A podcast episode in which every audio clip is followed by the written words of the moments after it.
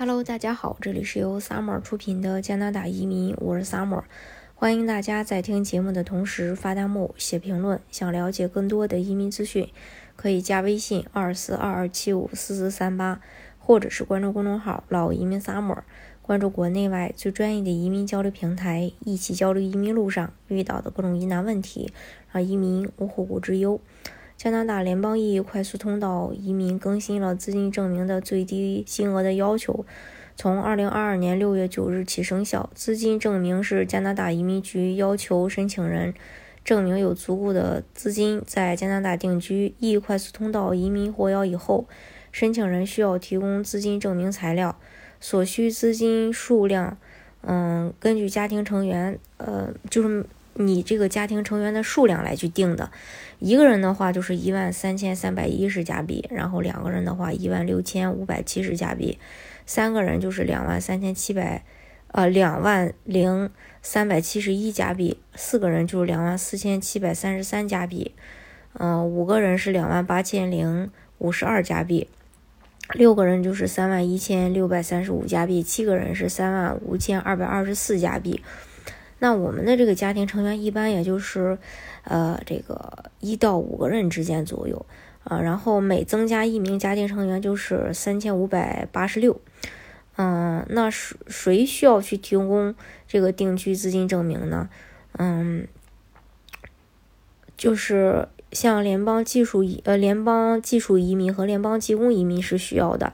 那谁不需要提供这个定居证明呢？呃，像加拿大经验类移民。嗯，因为他可以合法在加拿大工作，并且获得了符合要求的加拿大雇主工作的机会。嗯，注意啊，同一个申请人可能同时符合一个以上快速通道类别的申请资格，不能提前确认会被哪个类别邀请。建议及时更新申请档案中的定居资金金额。E 快速通道申请系统目前会要求所有类别申请人提供资金证明，申请人可以上传。嗯，说明信表明自己属于呃联邦经验类移民，或者已有符合要求的工作机会，所以不需要提供定居资金证明。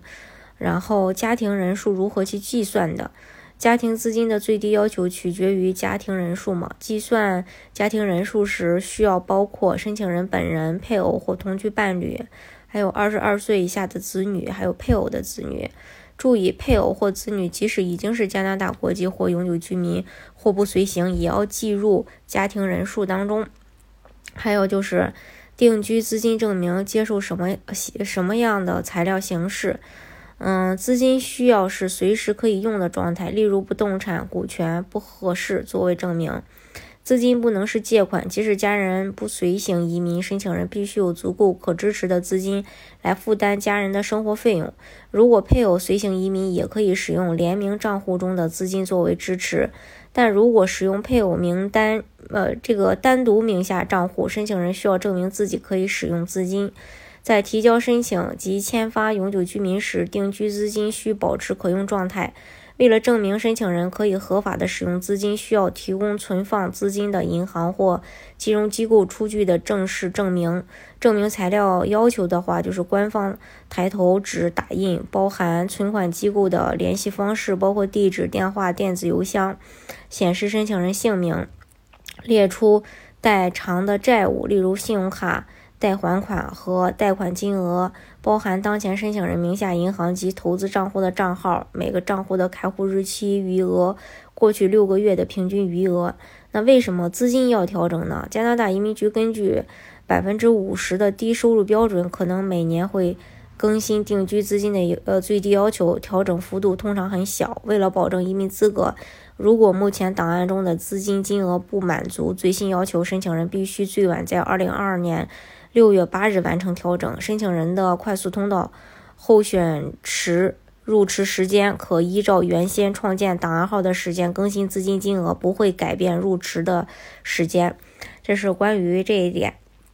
大家如果想具体了解加拿大移民政策的话，可以加微信二四二二七五四四三八，或者是关注公众号“老移民 summer”。关注国内外最专业的移民交流平台，一起交流移民路上遇到的各种疑难问题，让移民无后顾之忧。